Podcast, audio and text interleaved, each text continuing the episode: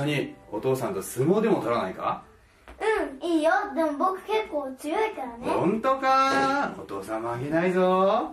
よしよし相撲取ろう。発狂残った。よしあっおっと強いぞ一郎負けないぞ。あっあーやられたいやー一郎にはかなわないなよしいい汗かいたから一緒にラーメンでも食べに行くか。うん。行こう行こう。一郎ラーメン好きだもんな、何ラーメン食べる？カップラーメンがいいな。そして8年後。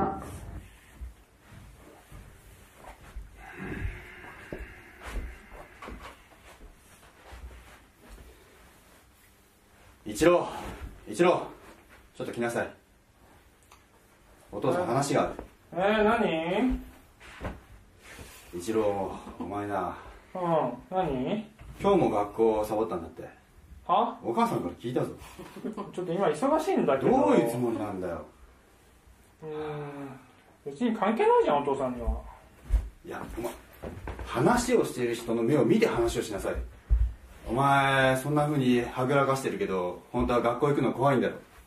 いやー違うなお父さんが怖いんだろ。そうだろ？いやだからさ今ね新しく出た相撲ゲームのアプリやってんだけどね。おボスキャラ登場だ。お前ももう年頃なんだからなんかお父さんにこう話したいこといっぱいあるだろ。うああ別に。あ今日腹腹割って話そうじゃないか。別にないあ別にない。ガツンと向かってきてみろよななああのじゃあ相撲相撲やるんだったらさあゲームじゃなくてお父さんとやろうじゃないか。な昔みたいに、えー相撲やろうじゃないか。あれ合ってる？うわーだからこれだから昭和生まれの人ってついていけないんだよね。そういう暑苦しいのね古いんだよね。やっぱジェネレーションギャップっていうかさ分かってほしいんだけどそういうところ。なんだった？ごめん。あ彼女からメール来ちゃった。またね聞いてないぞ今度のまたねおい一郎まだ話終わってないかおいあーいつからこうなったのかな。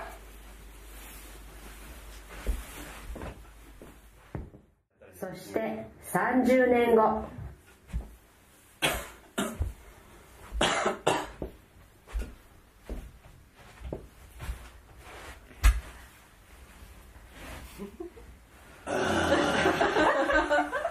お父さん大丈夫なのお父さんしっかりしてあ天国行くにはまだ早いよあこの声は三郎三郎だ三郎じゃない一郎だよ一郎一郎しっかりしてよお父さん。一郎よく顔見せておくれ。ああ立派になったな。お父さんのおかげだよ。一郎母さんをよろしく頼むぞ何言ってるんだよお父さん。元気出してくれよ。お父さんともう一回一緒に。相撲やりたかったよ。一緒に相撲やりたかったよお父さん。楽しかったなよし一郎。もう一度相撲を取ろうかな。えもう一度取ってみようか。お父さん大丈夫なの？お父さん無理しないでお父さん。一郎もう一度あの日みたいに相撲を取ろう。お父さんこんなに弱々しくな弱弱弱くねえ。よ全然弱弱くねおどこにこんな気がうわちょっと弱弱くねえ。弱なんだ俺ああれえ。さっきえ。さっき肉が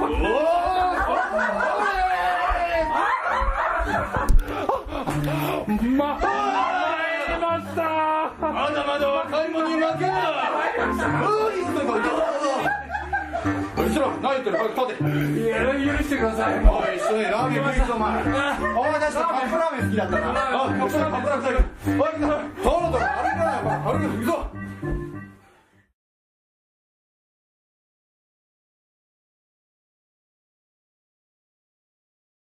レスリングというスポーツを実は私やってたことがあります、えー、高校生でえー交換留学でアメリカに行った時に、あのー少しだけやってました。あのアメリカって、えー季節によってねやるスポーツが変わるんですよね。で冬になると、まあ、バスケットボールがね結構人気なんですけど私バスケットボール好きだったんで入ろうと思ったらね全然でアメリカのレベルについていけなくて、えーしょうがないんであのレスリング部に入ったんですで、えーまあ、すごいやりたかったわけじゃないんですけどね。なんかこう課外活動しないとなかなか友達とか作れないと思ったんでね。あの入ったんです。でこのスポーツはねもう本当に何が嫌かっていうとあの汗ベタベタでこう男同士で組み合うんですよ。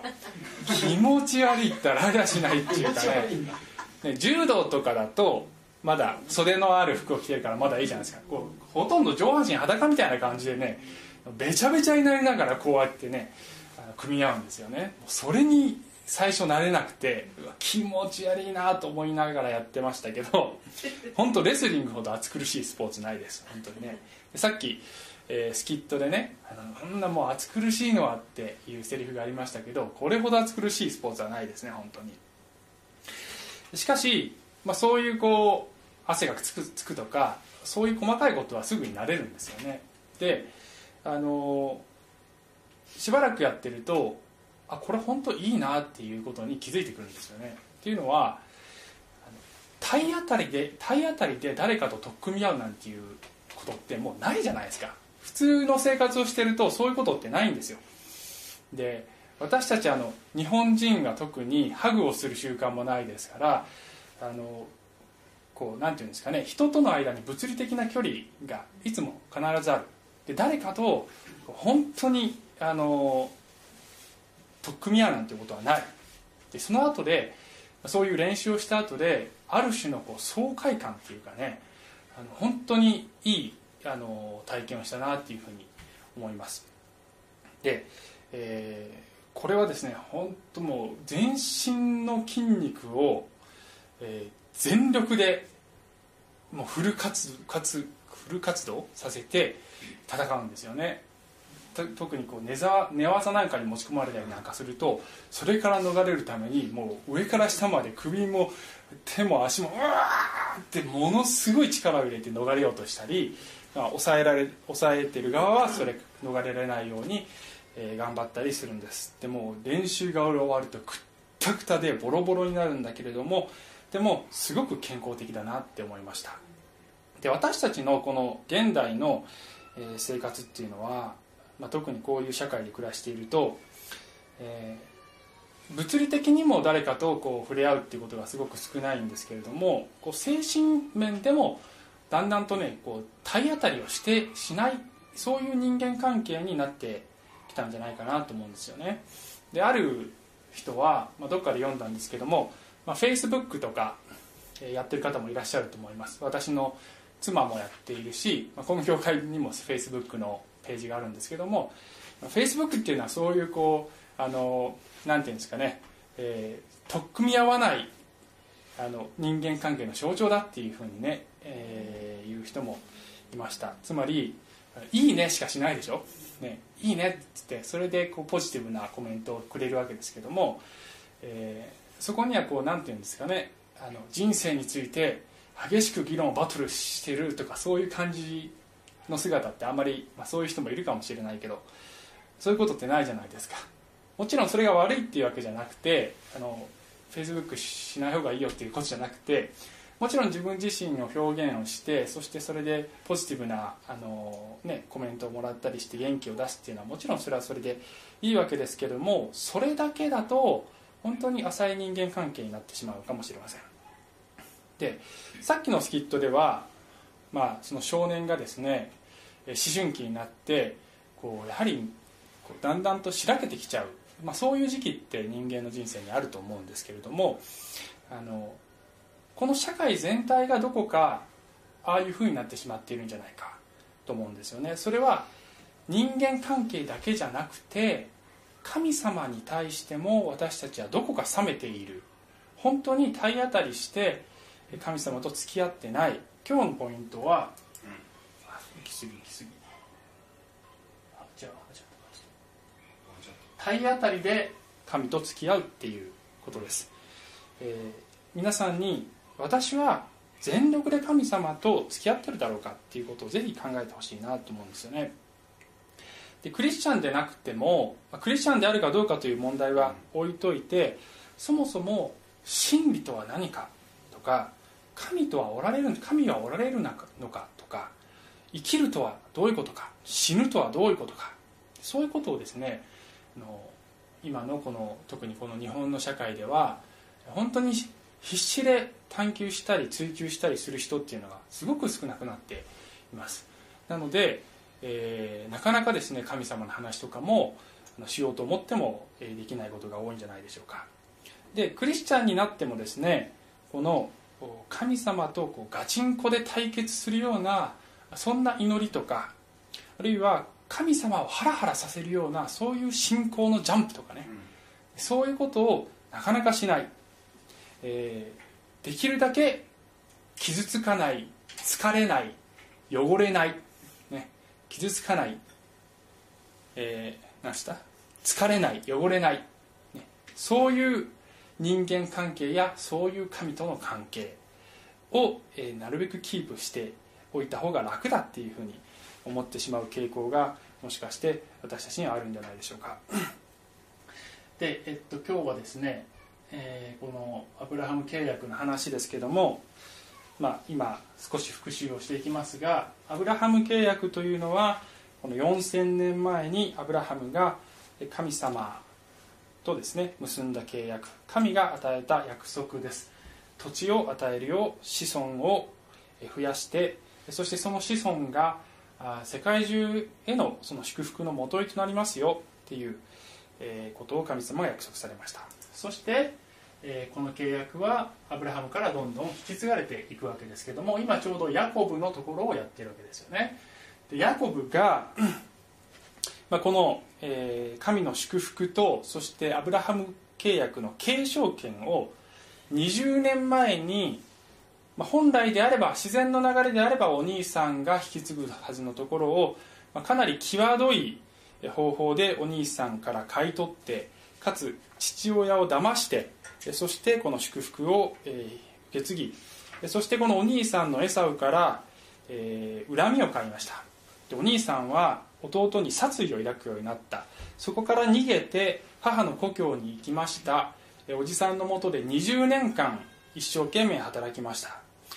その20年の間に2人の妻と2人のそばめとそして11人まで子供を設けました。そして財産もできました。えー、そしてこのおじさんのもとから逃げて故郷に帰ろうとした時におじさんに捕まっていましたけれども先週の話ではそのおじさんのラバンという人と、えー、決着をつけましたというところまで話しました。で、えー、おじさんのラバンとは決着がついたんだけれどもそれよりももっと恐ろしいことがあったわけですよね。故郷に帰る上でヤコブにとっては、まあ、この多分20年間ずっと心のどっかで心配していたことがあったと思うんです。それは兄はまだ自分を恨んでいるだろうかっていうことですよね、えー、そして今この兄と対決をしなければならない。この問題を解決しなければならない。というふうに彼は感じるわけです。そして今日はですねこの故郷に帰っていくんですがすいません。故郷に帰っていくんですがまず兄のエサウに死者を送るというところから話が始まります。創世紀32章3節から入ってますがヤコブはセイルの地エドムの野にいる兄のエサウに前もって死者を送ったというふうに書いてます。で、えー、今日もですね話の箇所が少し長いので若干中略を入れてますがこの、えー、エサウのところに行って、まあ、死者を送ってですねなるべく低姿勢にメッセージを送るわけですよね。ご主人様っていうふうに私はあなたのしもべですと。ですからあなたのご好意に、えー、ご好意を受けさせてくださいっていうような感じで、えー、非常に低姿勢にメッセージを送るとですねこの死者が帰ってくるわけです。なんて言って帰ってくるかっていうと6節、えー6節を見ると死者はヤコブのもとに帰っていった。私たちはあなたの兄上エサウのもとに行ってきました。あの方もあなたを迎えに400人を引き連れてやってこられますって。これは怖いよ。これは怖いですよ。これはどんな意図でお兄さんが400人連れてきてくれるかって全く分かんないわけだから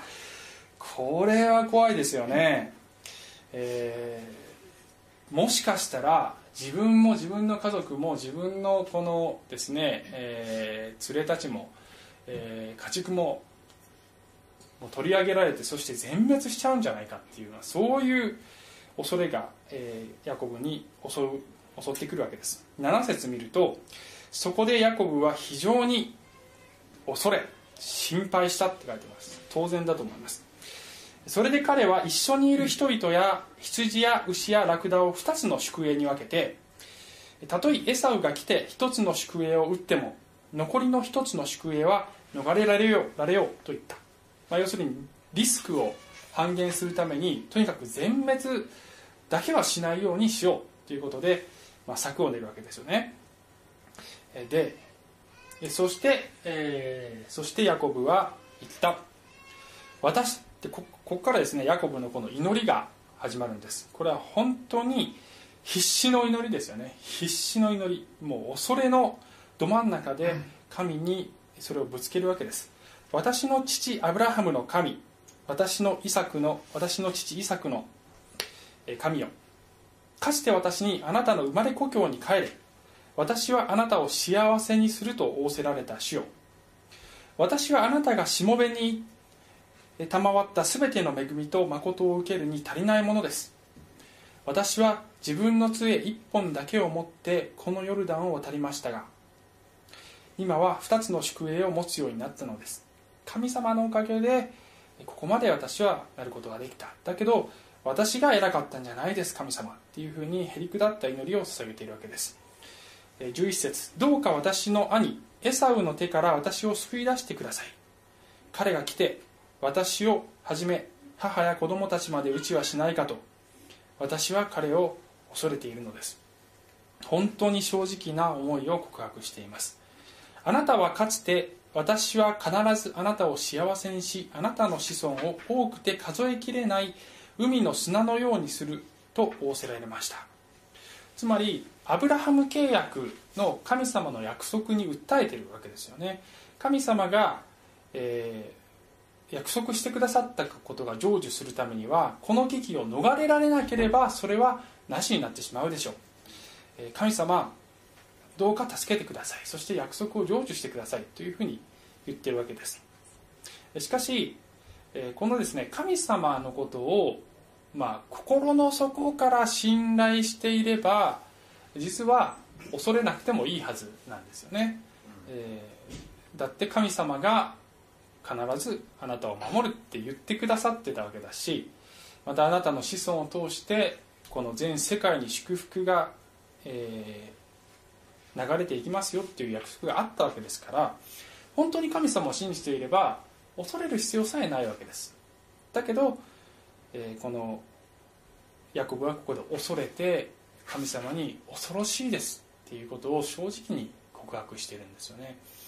で私たちもですね聖書の中で神様があなたの生涯を渡って生涯にわたってあなたを守るよ導くよっていうふうに約束してくださっているわけですけどもそれを信じますって私たち言ってクリスチャンになるわけなんだけども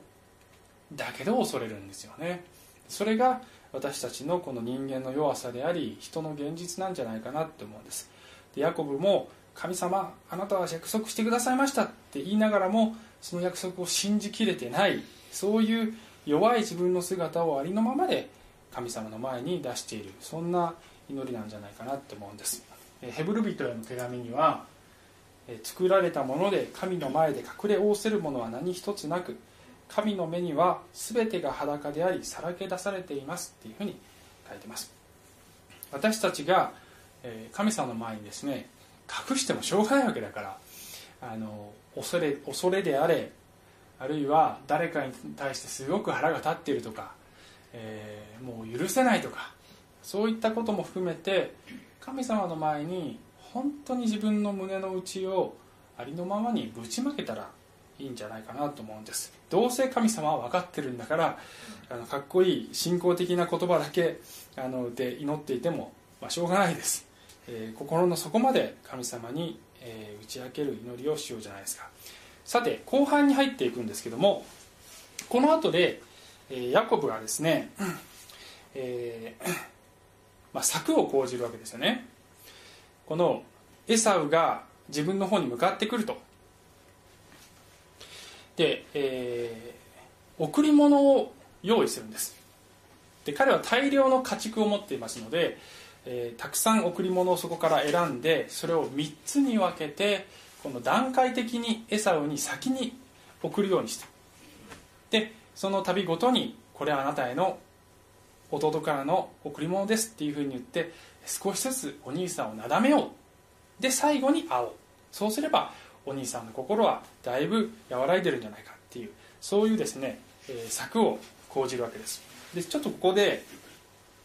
あの地理的なイメージをですね、えー使ってほしいんですけども、まあ、今このこれが大きい図で地中海があってまあユーフラテス川があって今カランって書いてますが聖書ではまあハランとも書いてるんです。そこがそのおじさんのところで起立してたところなんです。でそこから今この赤い矢印でこの約束の地に戻ろうとしてるわけです。でこの黄色いところが拡大図で上からの赤い矢印がこのヤコブが下ってきているこの道なんです。でここにあるこの川これがヨルダン川っていうのがあるんですよね。でヨルダン川に東西にこう流れ込んでいる川がヤボク川ってちょっと見えにくいんですけどね。ここに書いてあるんですけどヤボク川っていうのがねあるんです。で今ヤコブはこのヤボク川に来てるんです。で、えーこの矢印はこれはこのエサウが400人引き連れてこうやってガーって下から来てるわけですでこういう地理感覚なんです。で今このですね、えーヤコブはヤボクの川の、えー岸のところに来ていてでいざもう明日エサウに会うんじゃないかっていうようなところでその前の晩にですね自分の家族をまず先にこのヤボク川を向こう側に渡すんですよね。だからこの場面はねヤボクの私っていう名前でこう呼ばれることがあるんですけどそれはこの川の名前なんです。で家族を向こう岸に渡してヤコブはこの川の手前側にえー一人残るんです。でそれはおそらく一人でもっと祈ろうって思ったのかもしれませんが、まあ、理由は書いてないんですけども一人だけ残ったって書いてあるんです。それそこからこの後半が始まるんですよね。で24節から見るとでここからがね誠に、えー分かりにくい難解な箇所なんですよね、えー何なんだろうこの話はっていうそういうところで私も実はちょっとうまく説明できるか分かんないんですけど、えー24節から見るとヤコブは一人だけ後に残ったと。するとある人が夜明けまで彼と格闘したってあるんです。ある人っていう人がここで唐突に何のですね脈絡もなく突然ポンって現れるんですよね。でなんで格闘してるかの理由も書いてないんです。突然ある人が来てそして突然格闘したっていう一言が入ってるわけですよね。ヤコブ自身もなぜ格闘しているのかってあの分かんない言ずにやってるような感じなんですよきっと。格闘っていうのはおそらくはこの相撲のようなあるいはレスリングのような感じで組み合ったっていうそういうイメージだと思うんですね。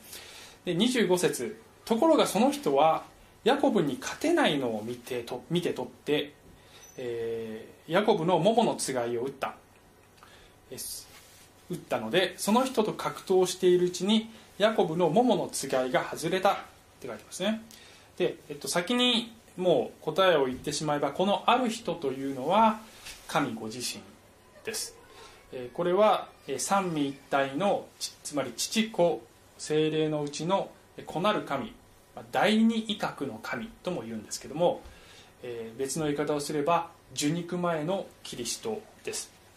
旧約聖書には受肉前のキリストが何回も登場しています。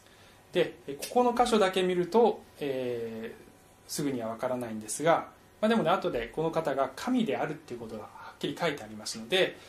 ここで出ているのは受肉前のキリストだというふうに解釈して問題ないと思います。この方がですねヤコブとこの格闘すると。で桃のつがいというのは、まあ、股関節ですね。股関節を打ちました。で打ったっていうのはあの力ずくでガンってやったというよりは触れたっていう、えー、役になっているものもあって要するに、まあ、超自然的にポンってやったらポンと外れたっていうそういう感じです、まあ、すごい技ですよね、でそうすると26節。するとその人は言った。なんかすごい。モモンスターが。するとその人は言った。私を晒せよ。夜が明けるから。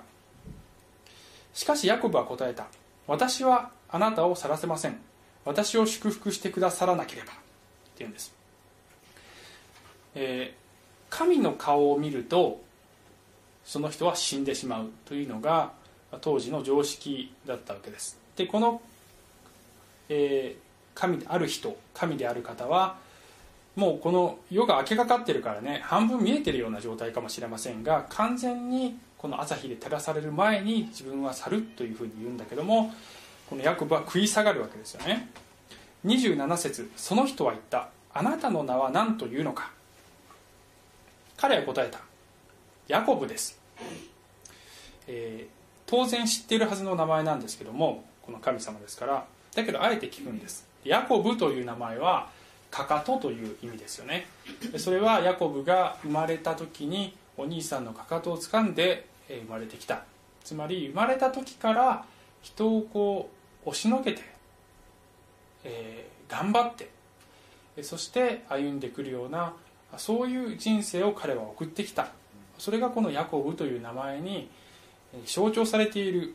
わけでここでヤコブは自分の名前を言いながら自分の生涯はそんな生涯だったんじゃないかということを認識したのではないでしょうか。それを認識させるためにこの方はあなたの名は何というのかっていうふうに聞いたんじゃないかと思います。名前というのはその人の本質を表すものだっていうふうに、まあ、ユダヤ的には考えられています。28節見るとその人は言った。あなたの名はもうヤコブとは呼ばれない。イスラエルだ。あなたは神と戦い人と戦って勝ったからだ、えー、名前は本質を表す。つまりあなたの本質はこれから変わるんだよ。もはやこれからは新しい人となって歩むことができるはずなんだよっていうふうに言うわけですよね。でもはやこう瓦礫で歩む人生ではなくイスラエルという名前このイスラエルという名前は戦うというという言葉と神という言葉が組み合わさってできている言葉なんです。ですから捉え方としては神と戦うと捉えることもできるし神が戦うと捉えることもできるし神が支配するというふうにも捉えることができる。つまりえあなたは人と戦ってきた、ね、お兄さんのエサウともおじさんのラバンとも戦って確かに勝利してきた。神とも今戦った。そしてあなたは勝ったんだよ。だけど今からは神である私があなたと共にそしてあなたのために戦うんだよっていうことなのではないでしょうか。神が支配するそういう人生にこれからは入りなさい。というふうに言っておられるのではないかと思います。29節見るとヤコブがどうかあなたの名を教えてくださいと尋ねるわけですね。その人は一体なぜあなたは私の名を尋ねるのかと言ってその場で彼を祝福した。なぜ尋ねるのか。もう分かってるじゃないか。私が神であるということはもうあなたには分かっている。というふうに、えー、いうことだと思いますすでにこの時点でヤコブは自分がこの戦っている相手が神であられるということが、えー、分かっていたと思います。この箇所はあの学者によってはですねこれは実際に神である人が物理的にそこに現れて戦ったんではなくてこれは祈りを格闘するような祈りをしたんだっていうことをその比喩的に言ってるんだというふうに解釈する学者もいます。けれども、えー私はというか、まあ、ここではですねそういうふうには解釈、えーしません。というのは聖書では比喩的に書い比比喩だっていう部分は明らかに比喩であるっていうことが分かるように書いてあるんです。でここはあのそういう書き方にはなってないんですよね。だから、えー奇妙に見えるかもしれないですけれどもここは比喩ではなく実際に戦ったのだというふうに捉えるのが正しい解釈だと思います。だけど不思議なのはなぜこの神である方が人間であるヤコブに勝てないのかっていう、ね、奇妙じゃないですか。なんで勝てないのって。でしかも、えーヤコブに勝てないのを見て取って桃のつがいを打ったっつってか勝ててるやんっていうね。どう見てても勝ててるやんっていう。そんなことができるんなら最初からすればいいやんっていう感じでしょでしかもここでねあなたは神と戦い勝ったんだよっていうふうに言ってるけどどう見てもこれヤコブが負けてるんだよね。負けてるでしょ。だって桃のつがい股関節外されたんだから。わけですよ。でこの「あなたに勝てないよ」って神が言われた言葉はこれはあなたのことを私は無視することができない。あなたを受け止めずにはいられないっていうそういうことなんじゃないかなって思うんです。あなたをやっつけてしまうことも私にはできないよ。やっつけようと思えばできますよ。だけど私にはできない。であなたのあなたから去ることも私はできない、ね、去ろうと思えば去れるんですよ、パッてやってパッて消えちゃえばいいんだから。去ろうと思えば去るんだけど食い下がってくるヤコブを置いてそして私は去ることはできない、えー私がですねあのこの家で仕事をするときにメッセージの準備をしたりとか一応ね仕事するんですよ私も。でえーっと時々教会に来て仕事をすることあるんですけど、まあ、資料とかがないので家でやんなきゃいけないこともあるんです。なので一応自分の仕事部屋っていうものをこう作ってそこにこもってやるんですけどあそこにいるルカが仕事小屋に入ってこようとするの。ね。これ一生懸命入ってこようとするの。私がそこにいるって知ってたら。でね襖なのであのね最近もう襖もね自分で開けれるようになっちゃったんです。で開けれるのであの重しを置いてね開けれないように あのするんだけどそれもねちょっとその動画を見ていただこうと思うんですがこうねこうここにあの重しを置いてるんです。ああうん。ねもうね。音が出ないああすごい。ちょっとカクカクしちゃったけどねあ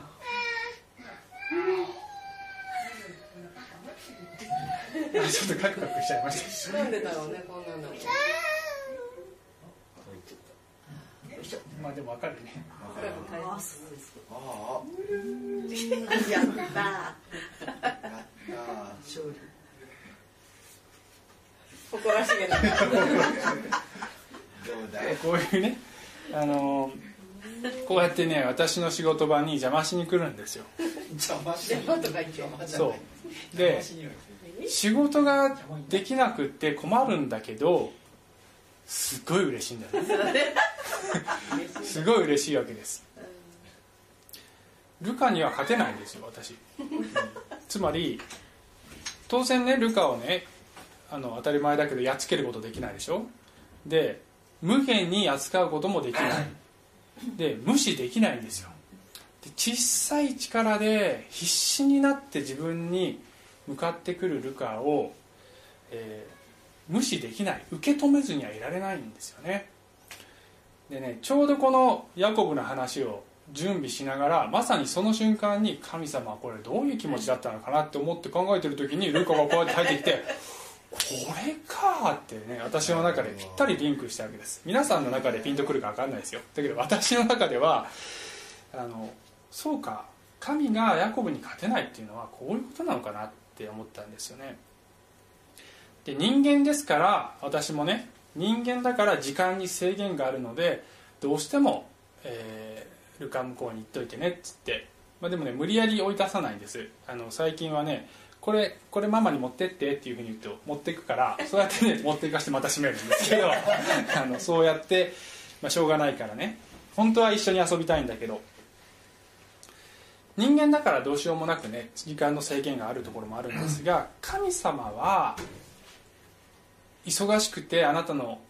お相手ができないっていうことは絶対にないんです。神様はいつでもそこに構えていて私にぶつかってこいよって言ってるわけですよ、まあ、さっきのスキットを思い出していただければ分かるんですけども何か言いたいことがあるんなら私にぶつかってこいよって言ってるわけです。ところがね私たちは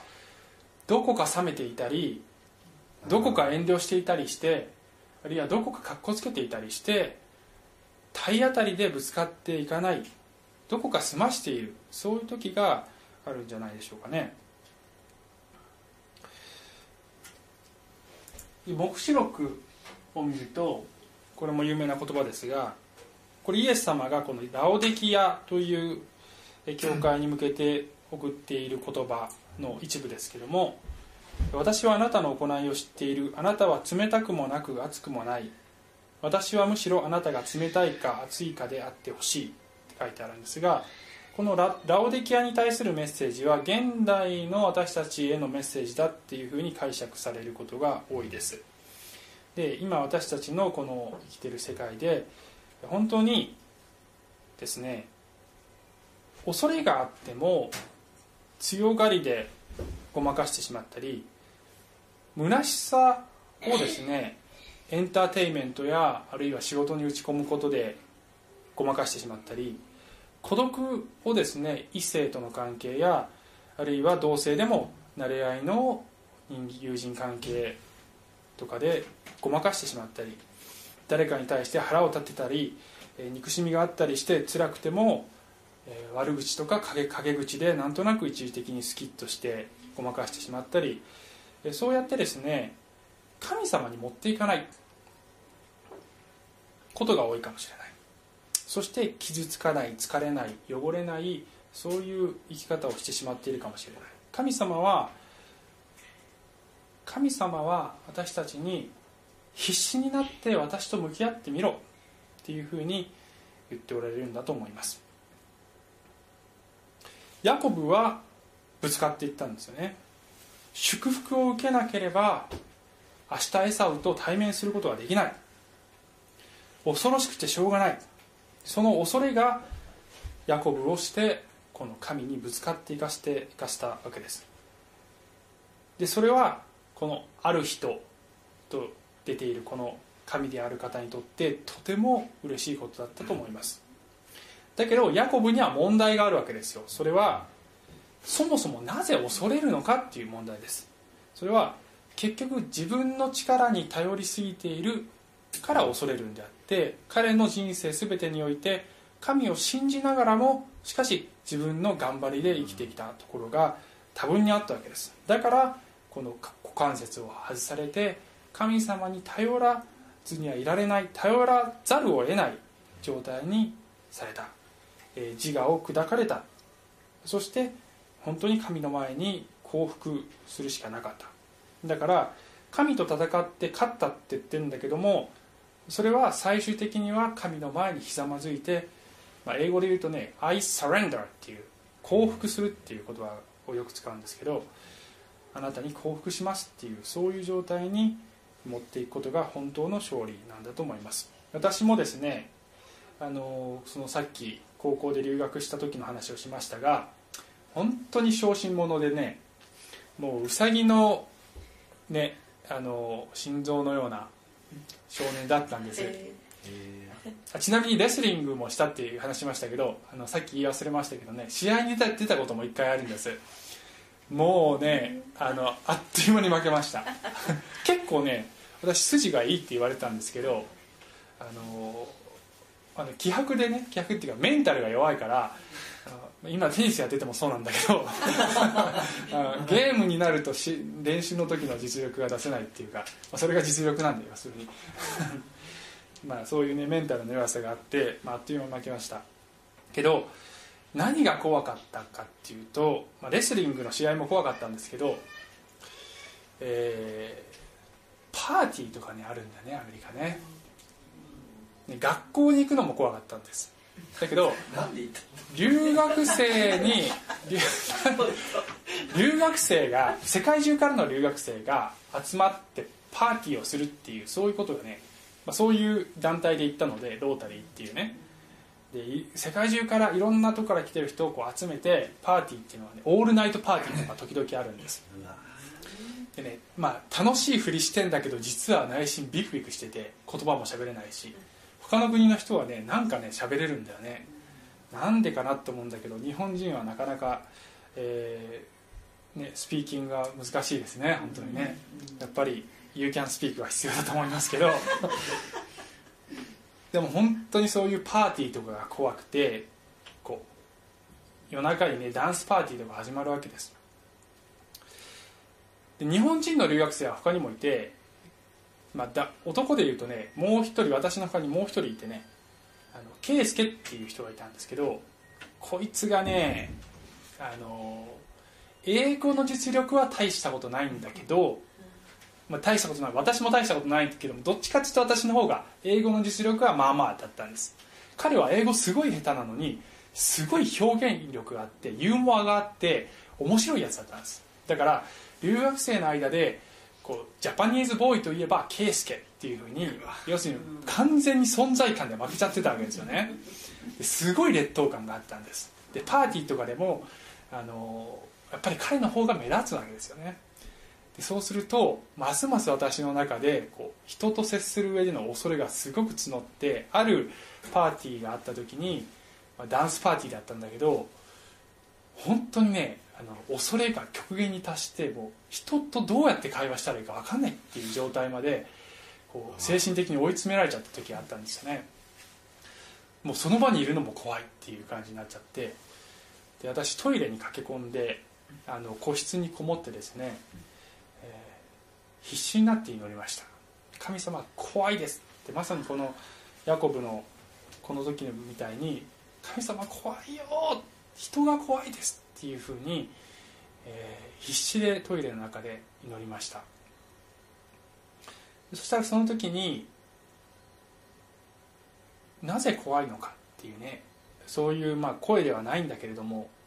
心の中で問いが聞こえてきたんですよね。それはあなたの自我が問題なんじゃないですかっていうことがその時パッて分かったんです。要するに人と比べて神が自分に対して与えてくれているものを感謝せず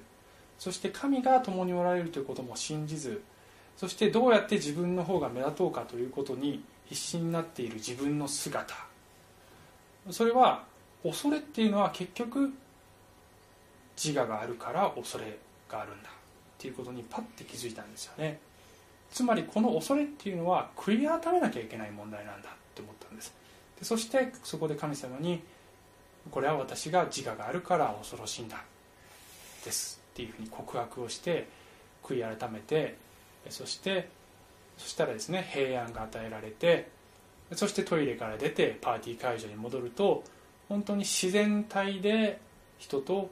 会話することができるようになったんですよね。そういう経験がすごくあのこの箇所を見ると私自身の経験と被るんです。なぜ恐れるのか神様とぶつかったらいいと思います。そしたら神様がこれがあなたの問題だよっていうふうに示してくれてそしてその問題を解決してくれる。あるいはそこを砕いてくださる。そして楽にしてくれるんじゃないかと思います。最後に、この第二コリント。これはパウロですね。パウロがこの肉体に一つの棘が与えられましたっていうとこです。パウロは何かしらの、えー肉体のトゲを持っていました。目が悪かったんじゃないかっていう説がかなり有力なんですけども何か障害があったんじゃないかって言われてます。しかしえーこのですね、えー、トゲを取り去ってくださいって神様に何回もお願いしたんだっていうふうにパウロは言うわけですよね、えーところが、えーこのことについてはこれを私から晒してくださるようにと3度も主に願いましたっていうわけです。しかし主は私の恵みはあなたに十分である。というのは私の力は弱さのうちに完全に現れるからであると言われたのです。ですから私はキリストの力が私を追うためにむしろ大いむしろよろ大いに喜んで私の弱さを誇りましょう。ですから私はキリストのために弱さ侮辱苦痛迫害困難に甘んじています。なぜなら私が弱い時にこそ私は強いからです。最後は神に降伏するんです。で降伏したらばこの弱さの中に主が働いてそれが実は本当の強さに変えられていくということに気づくんだと思います。じゃあお祈りします。愛する天のお父様。私たちは瓦礫に頼って頑張って生きてしまうところが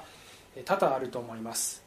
えあるいは、え本当にあなたと体当たりせずなんとなくいろいろなことでごまかしてしまうところがあるかもしれません。しかし、え本当にあなたとガチンコでぶつかってそして、え体当たりしてそしてあなたとの絆を深めて